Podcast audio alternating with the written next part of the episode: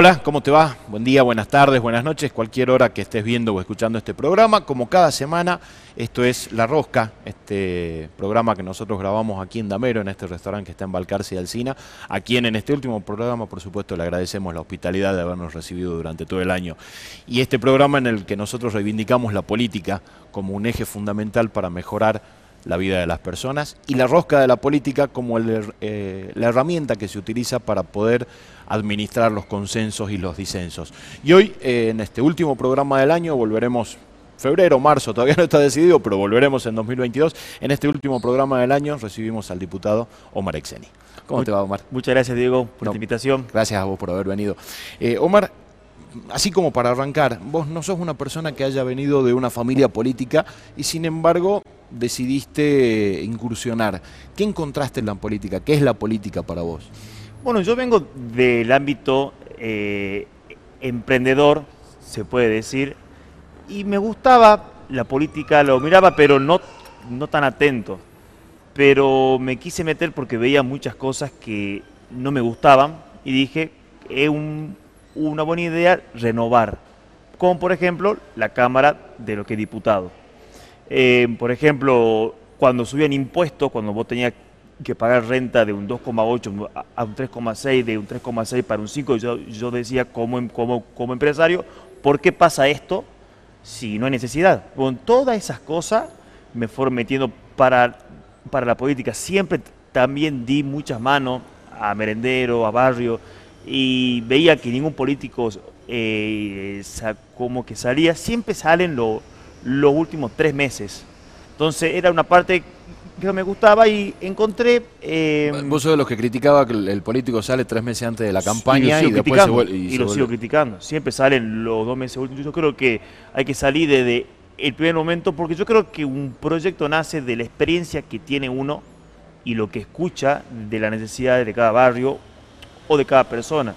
Eso es mi punto de vista, digamos. Ah, decías recién que vos no estabas de acuerdo con el aumento de los impuestos, visto desde el lado empresarial, pero la política después te termina explicando por qué sí son necesarios algunos impuestos. Entonces, ¿cómo terminás haciendo o cómo, cómo te chocaste vos en decir, bueno, sí, eh, hace falta aumentar porque la provincia necesita más recaudación, pero por ahí no tanto, ¿cómo negociás o cómo terminas diciendo, bueno, sí, aumentemos y, por ahí vas en contra, no sé si en contra tuyo, pero terminas entendiendo de otra forma cómo funciona también la política y la necesidad que tienen? Yo creo que aumentando impuestos no, no motivas a un emprendedor a, a pagarlo. Hoy tiene mucho más beneficio el que no paga renta que el que paga renta por los planes de, por planes de pago. Si yo cumplo con, con lo que es renta todo, todos los meses, yo no tengo ningún beneficio. Si yo no pago durante 12 meses, sale un plan de pago con cero interés y lo paga ahí.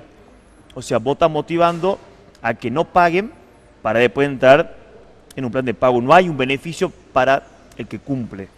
estás como muy enfocado en la cuestión emprendedora y en la cuestión social por estas dos cosas que comentabas al principio.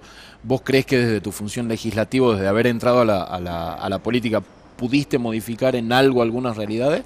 ¿O, entraste a la política y dijiste, tampoco puedo por acá, o cuesta más, o, por ahí entraste creyendo que el político no hace porque no quiere y después descubriste que a veces no se hace porque no se puede?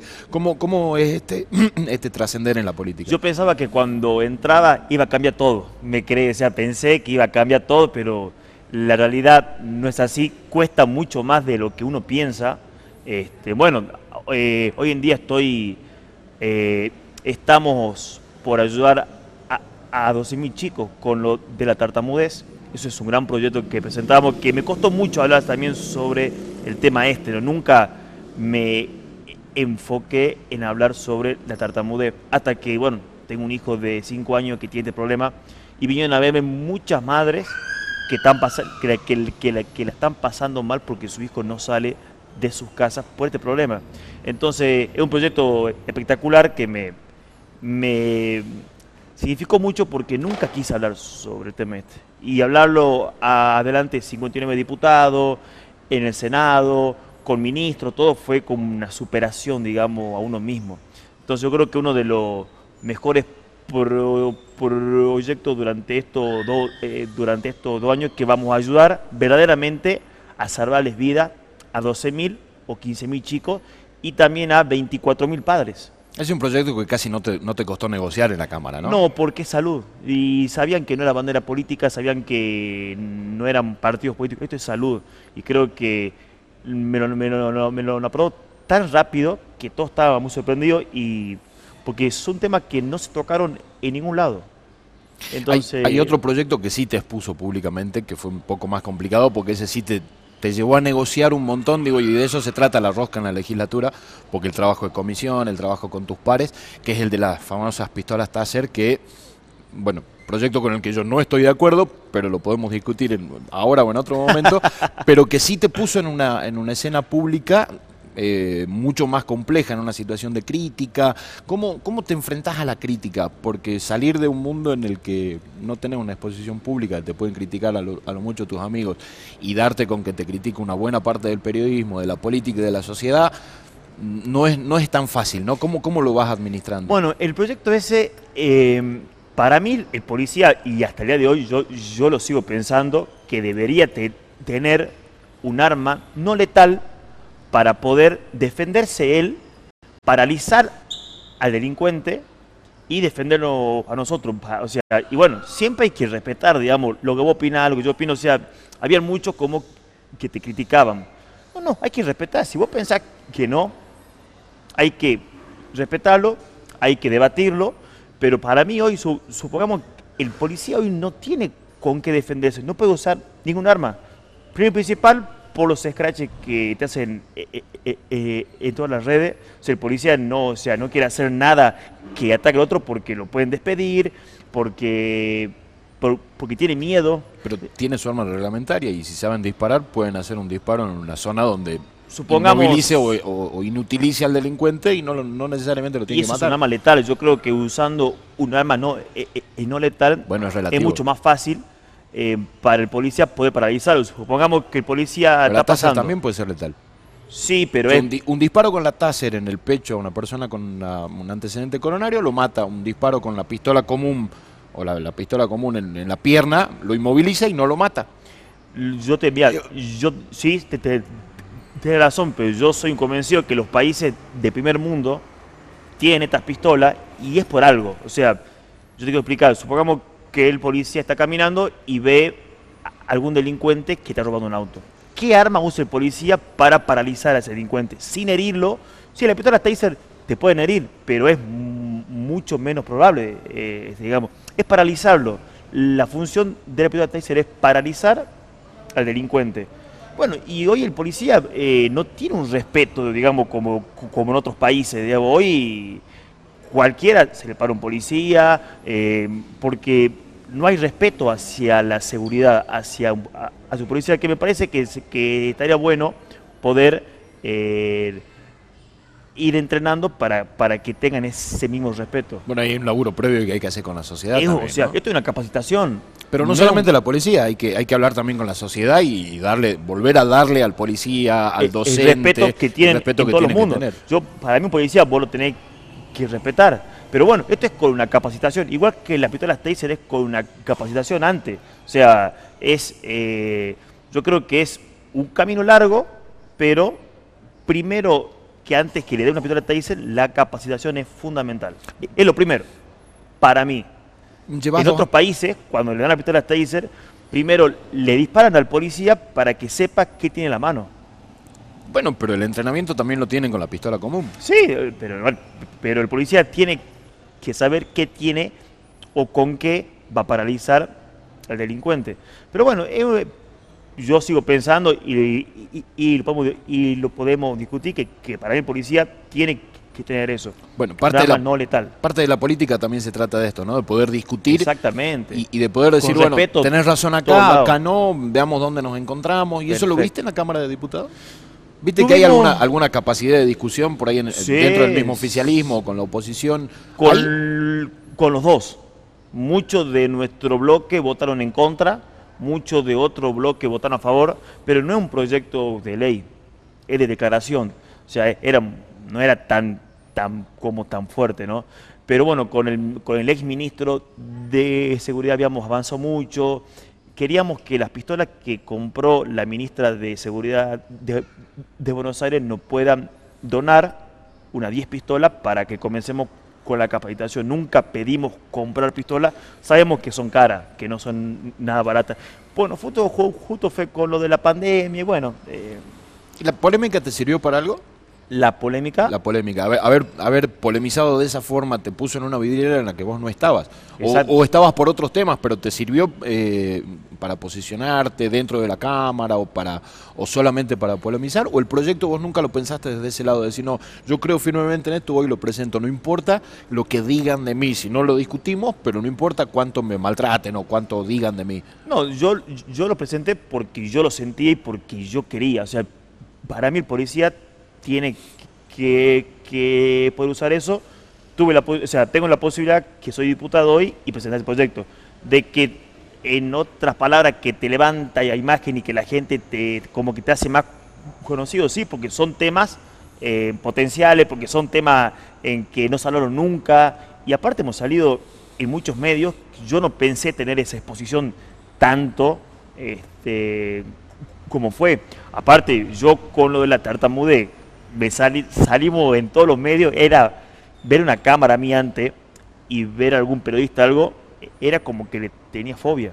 No, no, yo no podía ver, o sea, me, me trababa mal. No podía tener eh, una charla y una cámara ahí. Como que, no sé, era, y bueno, y lo vas superando. Bueno, claramente hoy ya no tenés ese problema. Eh, yo creo que hay un secreto, es enfrentar... O sea, el problema es el miedo, digo, ¿no? El miedo, sí, miedo le tenía.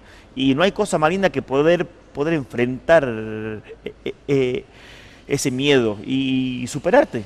El día al día todos nos caemos, todos tenemos en caída, pero bueno, hay que levantarse y caminar con todas las cicatrices que uno puede llegar a tener, porque todos tenemos cicatrices.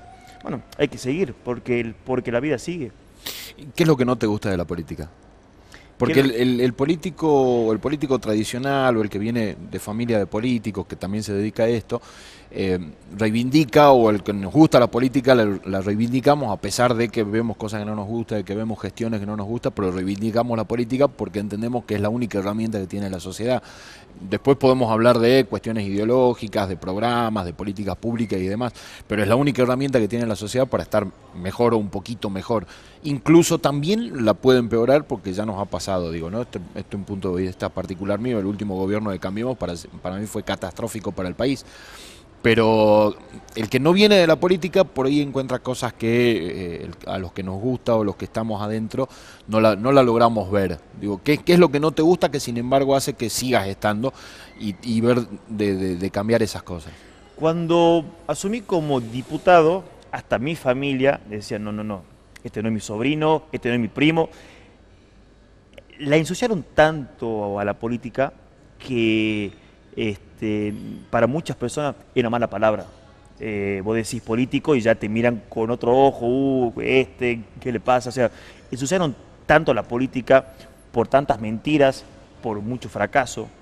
Este, por ejemplo, hay un proyecto que, que presenté que es lo que no me gusta, digamos, de que la cartelería política. O sea, es un proyecto porque vos te acordás que las últimas elecciones el papel salta. Sí, en todas las elecciones anteriores. y es normal. yo creo que la única, debe ser una de las pocas provincias en este país que se puede hacer eso. Y a la gente no le gusta ver un político. O sea, no, no, ya, ya, ya, no, ya, no es lo mismo, te digamos, con tanta necesidad me pareció una falta de respeto empapelar Salta como han empapelado en las elecciones eh, eh, eh, anteriores. Sí, o sea, sí podés hacer el tema sobre la, sobre la cartelería, pero no, pero no en el centro, microcentro. La gente ya no quiere ver un candidato, digamos. Para eso están el tema sobre, la, sobre las redes. Y ahí podés, eh, hacer tu publicidad sin gastar dinero. En pocas palabras. gastando de otra forma. Pero gastando, bueno, pero, pero un cartel hoy te, puede llegar a valer hasta 1.500 pesos. ¿Cuántos carteles eh, eh, este, no habían? Yo creo que fue una falta de respeto empapelar Sata como se empapelaron en las elecciones anteriores. Pero vos decís que la política está eh, muy desgastada, yo coincido en parte y en parte no, porque también noto que cuando los políticos van al barrio, en los barrios los terminan, los terminan recibiendo, nadie los maltrata como suponemos nosotros que, ah, los políticos son mala palabra, nadie los maltrata de esa forma, ni a vos ni a ninguno, le pueden hacer alguna crítica, algún pedido, pero no hay un, maltrato... Eh, sistemático que te dé y que te diga, bueno, sí, efectivamente la gente está podrida de la clase política. Tenés sobre, el, sobre, la, sobre las dos partes, ¿no? Cuando vos yo hace dos años, cuando, cuando salíamos con, bueno, con todos los candidatos que era sobre la lista mía, la lista mía, eh, nuestra lista, eh, también no eran todos bienvenidas con los brazos abiertos, tan la crítica fuerte, estaban las críticas fuertes, y cada vez se ve, se ve se ve más, o sea, más eso. O sea, tiene que desaparecer en que vos querés un voto y es un bolsón. No, no, para mí eso ya eh, es como que se acabó, digamos. O sea, la gente eh, eh, en los barrios espera que vos le des algo. Bueno, yo creo que los, que los proyectos sobre un diputado, sobre un concejal, nacen escuchando a toda la gente y de la experiencia que uno tiene. Como, por ejemplo, sobre las taser, yo lo escuchaba en muchos barrios. El policía viene acá, que no puede hacer nada, que no puede sacar el arma, y el proyecto sobre la tartamudez como una experiencia mía. Como eso fue como una experiencia mía que yo lo vengo pasando desde hace 31 años. Ahora, eh, yo creo que la virtud de los legisladores, sean nacionales, sean provinciales o sean municipales, es vislumbrar un problema futuro y buscarle una, solución. ¿Vos coincidís? Eh, eh, están viendo, digo, vislumbrar un problema que puede ser a futuro y buscar una solución. Sí. Digo, ¿se trabaja de esa forma en, la legislatura? Porque por ahí hay, vos decís, los problemas a veces son coyunturales, ¿sí? Son problemas que pasan ahora por la pandemia, por momentos de inseguridad, por determinadas cosas, pero a futuro, a 5, 10, 15 años, pueden haber otros. Digo, ¿cómo, cómo se trabaja, cómo se ve la problemática del futuro para empezar a dar herramientas legales, que es lo que te toca a vos como diputado, a, ver cómo se resuelve o cómo se enmarca algo para que no termine siendo tan un problema o tenga una regulación? ¿Algún proyecto claro, a futuro, a, futuro que, se, que se vea que puede pasar tal cosa? Bueno, yo tengo eh, un proyecto en mente que sí lo que sí lo discutimos también, que es, que es a futuro y es el presente, en el que el tema sobre, en los colegios, para mi punto de vista, tienen que tener eh, una materia sobre eh, estudios financieros. Este, yo pienso que eh, las clases desde hace desde el año 75 a, las clases para los chicos en el 2021 este, son, son, las mismas, son casi la misma materia. Yo creo que hay que cambiar un poco la cultura y el estudio para los chicos, para que lo motive a que sean líderes ellos. No, yo creo que no hay que generar empleo, yo soy un convencido que hay que generar líderes, hay que crear líderes. Eh, es un proyecto a futuro que ya se está viendo en el país, sobre, en El Salvador ya lo están haciendo, y es un país que estaba mal y hoy está repuntando de, de una manera increíble con el presidente que tiene. El presidente joven, es uno de los más jóvenes y creo que, que levantó mucho con la, como, con la parte de eso. Y aparte, lo, lo, lo motivas al pibe a que se quede acá. Todo, o sea, el 75 hasta un 80%, sobre todo los jóvenes, se quieren ir a otros países. ¿Y vos crees que hay que quedarse? ¿Hay oportunidades para quedarse? Hoy no hay oportunidad para quedarse. Si vos me decís, eh, Omar ¿vos pondrías hoy eh, otra sucursal? No, yo me mantendría hasta que esto mejore, pero no me... A ver, las ganas que tenía yo, yo llegué a tener nueve sucursales. Sí. Nueve sucursales. Y hoy me decís, y tenía una gana de seguir creciendo, hoy no, no me motiva a seguir creciendo. Yo prefiero hoy mantenerme y estar seguro en un país que es muy inestable. Y los que no tienen ni una sucursal de absolutamente nada, me imagino que estarán bastante más, más decepcionados. Obviamente, a ver, este, todos se quieren ir. Pero se le puede dar esperanza a la gente. Digo, ¿hay, ¿hay alguna posibilidad de que esto cambie? Porque es muy complejo, es, eh, eh, muy complejo mezclar la, tu visión empresaria con tu visión política y decir yo hoy no abriría más eh, y la gente se quiere ir, pero puede haber alguna posibilidad de que la gente pueda quedarse y decir, bueno, este, si este país es potable, es viable, hay que bancar y en algún momento salimos, o, o, ¿cómo, cómo lo ves vos? Yo pienso que uno de los puntos es el tema sobre los impuestos que tenemos es altísimo, es impresionante. En el tema que la gente hoy no quiere tomar empleados, también es un, es un gran tema. Eh, yo creo que son varios factores a que no te, te motiven a poder abrir eh, a una sucursal o, o, o, a seguir creciendo.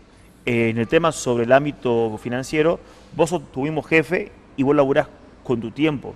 Yo creo que eso es una super materia que va a ayudar mucho a los chicos, lo va a capacitar a que sean líderes y a que eh, tengan eh, el ámbito empresarial, el ámbito sobre, sobre, líderes, el financiamiento. Yo creo que es una buena materia para, para, para cambiar un poco de lo que no se cambia desde hace un montón. O sea, vos decís que el problema, el problema impositivo en la Argentina es lo que te impide generar empleo y que la gente pueda emprender. Digo, ser empleado es difícil porque la gente no quiere contratar porque hay, hay mucho impuesto y emprender también porque hay mucho impuesto además de la cuestión educacional, ¿no? Que, no, no, sí, sí, sí. A ver, vos tenés renta, que, que eso sobre las ventas, tenés ganancia, tenés IVA, o sea, tenés muchísimo, muchísimo impuesto que a veces no lo podés llegar a pagar y se te va juntando, se te va juntando, se te va juntando y es complicado. Yo lo viví, digamos, es súper complicado eh, eh, poder ir bien con tus cosas eh, cuando, cuando vas creciendo. Por eso es que yo me achiqué y hoy eh, gano más siendo más chico que cuando era grande. Eh, hoy hoy, hoy eh, estoy muy tranquilo. No puedo, dejar pasar, no puedo dejar pasar otras polémicas que estuvieron dando la vuelta tuya porque digo, si no, no, no, no podría cumplir ni siquiera mi rol, digo, pero eh, a, lo largo de tu carrera hubieron un par de, de tu carrera política, hubieron un par de cuestiones que también te pusieron en una vidriera bastante compleja, como eh, el haber cobrado un ATP siendo diputado provincial, hubo dando vuelta un rumor de que tenías problemas de violencia, eh, los famosos cheques que tenías dando, dando vuelta, vos no negás, negás todas esas acusaciones. Mejor yo te voy a explicar porque, porque yo creo que la primera vez que me explico eso porque nunca nadie me, lo, me lo preguntó y te súper agradezco porque les quiero contar. Bueno, el tema sobre los ATP es totalmente legal. ¿Por qué? El ATP no es un IFE. El ATP es, es una ayuda para la empresa para pagar sueldo a todos aquellos que tengan recibo de sueldo. Los dueños de la empresa, todos, tienen que tener recibo de sueldo. O sea, vos como, sea, como dueño de una SA, una SRL, vos tenés que tener recibo de, de lo que es sueldo. Sí, o sea, si vos tenés SRL, los dos socios o más tienen que tener recibo para el control y para que vos tengas un sueldo en blanco. Si no, ¿cómo sabés cuánto ganas vos? Todo, todo aquel dueño tiene que tener recibo de sueldo. si no estarías laborando en negro en tu misma empresa. O sea, cuando vos pedís un ATP, eh, automáticamente se, te da si estás en condiciones para todos los empleados y como vos sos un empleado más en la cadena... Yo soy empleador. O sea, yo, yo, yo, yo soy un empleador y tengo recibo de sueldo. El ATP fue mal generado porque tendrían que ser para los empleados. no para los dueños. El error es de nación. Es de naciones, exactamente. Todo aquel que tenga recibo de sueldo en la empresa cobre el ATP. O sea, el dueño y los empleados. El dueño, director, socio gerente, eh, gerente, todo cobran y, y vos no lo podés pedir diciendo yo quiero el ATP, pero para estos y estos no. No podés decir a este 7 no. Va para todos los empleados. Eso es lo, lo que yo discutía con mi contador. Y, este tema vinculado a, que finalmente fue un rumor, porque no hay ninguna denuncia, pero fue un rumor que vos tenías algún problema de violencia de género con, la madre de tu hijo. Yo con la madre de mi hijo me llevo espectacular, es una excelente madre, nos llevamos súper bien, somos muy amigos eh, y estamos criando a un hijo maravilloso, estamos con el problema sobre la, sobre la tartamudez que, como que tiene él y nos unió eh, eh, fuertemente yo con mi mujer, me, pero me llevo impecable, o sea, es como una amiga, así que eso es nada que ver. La, que venga, la que quiera ser novia de Omar sabe que viene, viene, viene con buena relación con su ex, pero no importa. eso es anécdota. Yo, yo agradezco a Dios que, que, mi hijo tenga una excelente madre. Y, con, el, con el tema de los cheques. Bueno, ¿Cómo fue? Porque era, eran montos, se, se dijeron diferentes montos, diferentes No, cantidades. no, yo, de yo te voy a cheques. contar, eran más o menos unos 180 cheques que, que tuvo la empresa. Yo llegué a tener eh, nueve sucursales, manejábamos números grandes, era... Yo tenía 26 años, era muy pibe y había arrancado desde muy chico, había crecido muy, pero, pero muy rápido. Y te, y te mareas, bueno, la empresa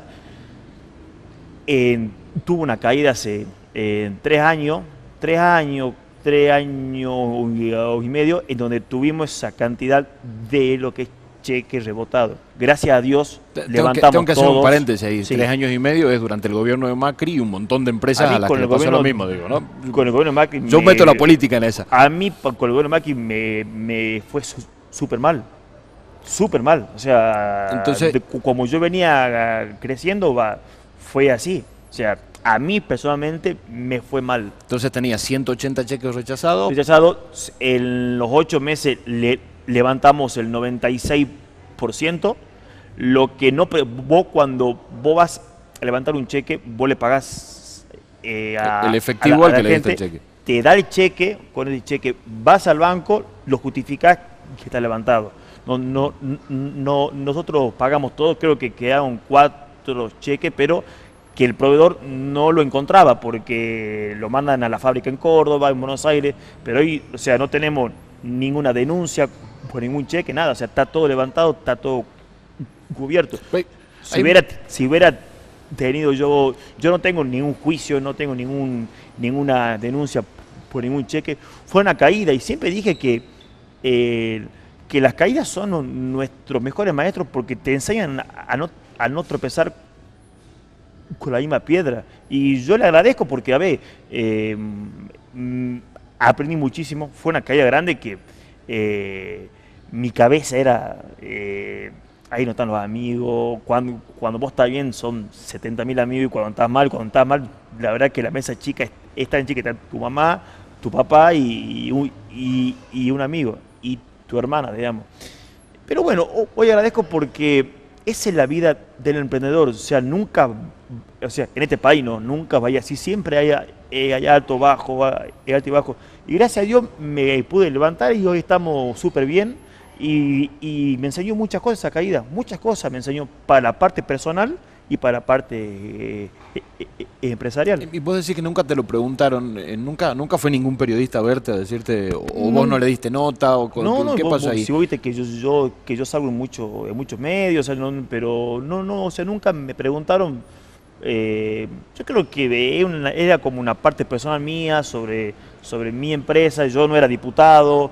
eh, Claro, pero terminaste siendo diputado y siendo una figura pública. Exactamente, y ahí y- ahí ya a- tu vida pública es diferente. Sí, a ver, ahí te, te traen el, el te escarban cuál es el pasado que tenés, alguito que tenés y, y, y, y- y te lo saca.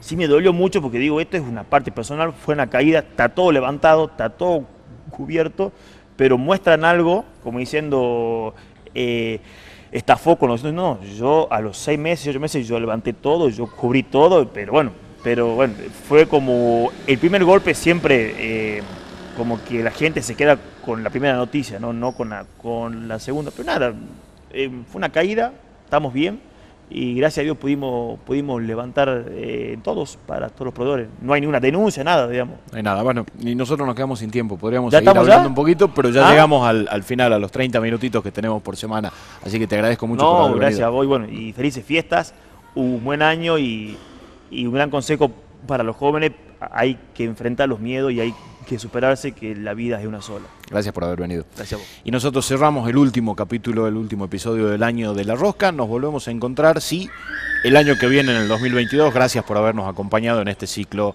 y los espero en el 2022, allá por febrero o marzo, cuando volvamos a arrancar. Muchas gracias.